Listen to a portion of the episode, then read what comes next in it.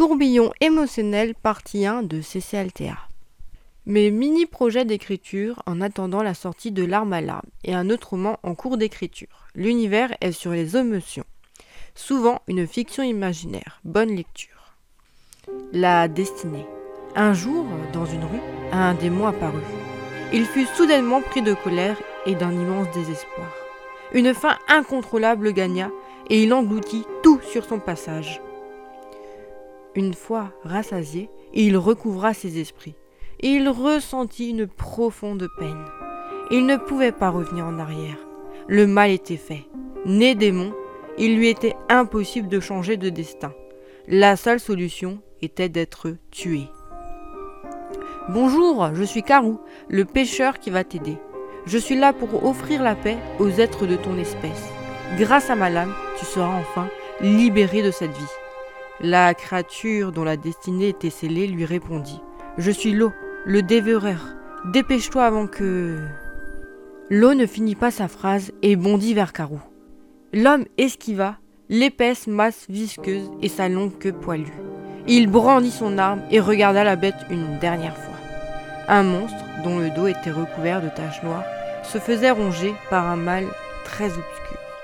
Il abaissa son épée sans même toucher l'eau et trancha son corps gluant. Une lumière bleue et un épais liquide enveloppèrent la créature. Merci, tu m'as libéré de ma souffrance, dit l'esprit de l'eau à Carou.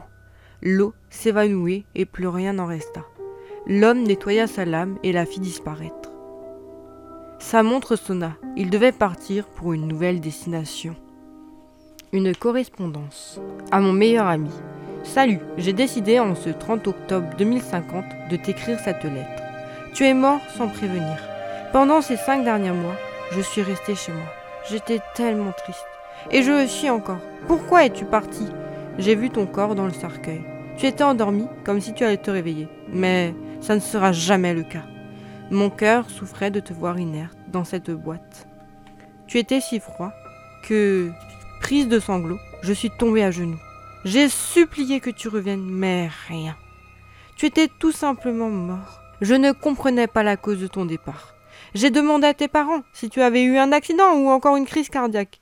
Ils se sont regardés tristement et m'ont répondu Non, ce n'est pas ça. Tu ne dois pas savoir, m'a rétorqué fermement ton père. Ta mère s'est mise à pleurer et ils sont partis. J'ai crié ma colère de ne pas en avoir découvert plus. J'ai pensé qu'il me cachait quelque chose. Je me suis dit que ça devait être de ma faute. Et je me suis rappelé ce fameux jour où l'on avait flashé sur le même t-shirt. C'était le dernier qui restait. Et on s'était mis à tirer dessus tous les deux. Il s'est déchiré et tu étais tombé au sol. En y repensant, je me suis dit que tu t'étais cogné la tête et que c'est peut-être pour ça que tu étais décédé. Je m'en suis voulu. Et c'est toujours le cas. Pardonne-moi. Devine quoi? J'ai fini par avoir une révélation sur la cause de ta mort. Tu as tout simplement fait le choix de me sauver. Comment est-il possible que je ne m'en souvienne pas? Je n'en ai pas la moindre idée. Mais mes parents ont clairement avoué que tu m'avais offert ton cœur. Ils m'ont aussi expliqué le peu de temps qu'il te restait à vivre. Je te remercie de m'avoir donné la chance de continuer à exister sur Terre.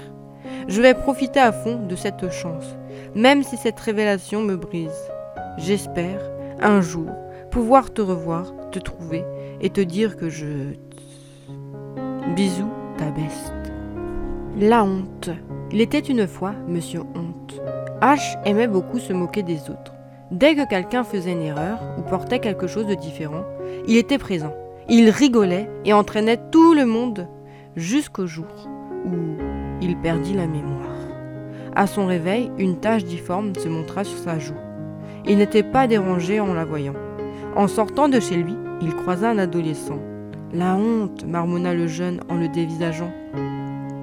Il continua son chemin et rencontra un autre groupe d'enfants. L'un d'eux s'approcha de lui et commença à s'en moquer. Les rires se levèrent petit à petit. Il ressentit de la peine et se souvint de son passé. Il comprit qu'humilier n'était pas cool. Mais il était trop tard. Il avait déjà appris cet acte à beaucoup. Le retour en arrière n'étant pas concevable, il décida de former un groupe pour lutter contre ceux qui ridiculisaient les autres. À sa mort, un jeune reprit le flambeau. Il lui était impossible de supprimer la honte, mais il ferait tout ce qui serait en son pouvoir pour aider tous ceux qui auraient des soucis. Une pensée. Il était une fois un songe, un agréable songe qui voulait devenir important. Il se mit en quête d'une façon d'atteindre son but. Il gravit des montagnes, des rivières, des champs, mais rien. Après quelques mois, il rencontra un adulte. J'adore rêver, lui dit l'homme. Je pense que c'est la chose la plus merveilleuse au monde. Si l'imaginaire n'existait pas, je crois que je m'ennuierais. Mes nuits se ressembleraient toutes. Merci, beau songe, qui les berce, s'exclama-t-il. Après avoir entendu cela, R rentra chez lui. Il s'attela à nouveau à sa tâche, mais cette fois-ci en y mettant tout son cœur. Il avait enfin compris son rôle. Cela lui arrivait même de s'aventurer dans le sommeil d'autres personnes pour vivre également le rêve. Lui, qui se l'interdisait avant, avait décidé de se défaire de cette entrave. Grâce à ses visites, il était plus productif et savait à présent faire un meilleur travail. Vieillissant, il devait céder sa place. Le nouvel élu lui rappela son passé. Il appartenait, dorénavant, à son successeur d'apprendre la leçon et de la transmettre. Désormais, le rêve avait un prénom, Roux. Roux s'était transformé en humain et son histoire fut effacée. Il pouvait faire de beaux songes. Le soleil après l'orage. Le ciel est bleu, pourtant l'obscurité est présente. Les flammes ont tout englouti. Seules les cendres sont restées. Le village n'est plus. Les souvenirs seront à jamais dans les esprits. Marie a perdu sa maison dans le brasier, mais elle serre fort ses parents dans ses bras. Thibault, l'unique professeur de la commune, a vu son école disparaître. Heureusement, les cœurs des enfants ont gardé un peu de chaleur.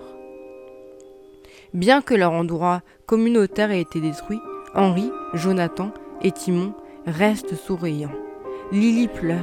Théo, son chat de 10 ans, vient de la quitter. Les amis, la famille, peu se sont réunis pour soutenir les âmes tristes. Mais les vrais êtres chers étaient bien là. Ils vont pouvoir surmonter la difficulté, si éprouvante fut-elle.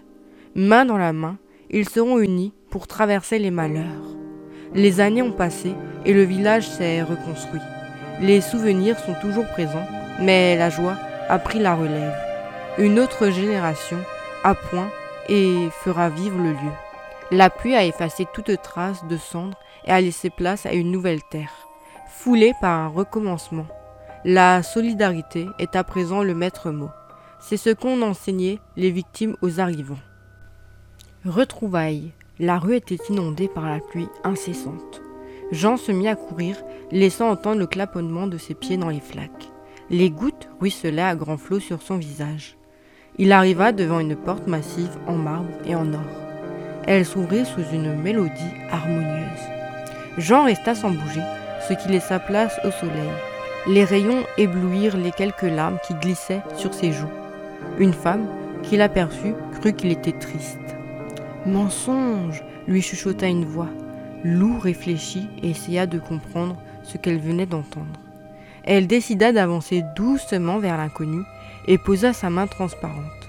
Une vague de souvenirs déferla devant ses yeux. L'instant d'après, à son tour, des larmes commencèrent à couler. Jean vit la femme et saisit sa main. Mon amour, me voici enfin. J'ai bien vécu, comme tu me l'avais demandé. Désormais, nous allons pouvoir nous reposer ensemble. Lou appliqua un baiser tendre à son défunt époux. Leurs larmes se transformèrent en roses et ils disparurent tous les deux dans des milliers de paillettes d'or. Ils réapparurent dans un endroit qui leur était merveilleux.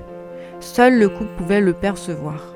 Ils purent vivre une seconde fois ensemble et accomplir tous leurs désirs.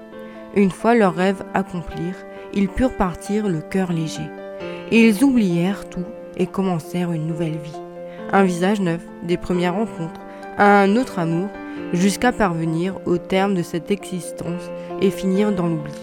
La tristesse se transforme en précieux souvenir. Le repos éternel est enfin arrivé. Un être perdu. Sous les rayons du soleil, une ombrelle avec de longs fils tombants, bleus, cache la personne qui la tient. Est-ce vraiment un humain? Liam, un petit garçon curieux, s'en approche. Il aimerait tant que ce soit sa mère, mais il sait qu'elle n'est plus de ce monde. En pensant fort à cet être cher, il continue d'avancer. Liam se retrouve à quelques pas de l'individu. Il découvre un bel homme aux multiples queues de renard qui le fixe dans les yeux et lui transmet par la pensée. Je suis Gorou, un renard, pas comme les autres. Viens avec moi, je m'occuperai bien de toi.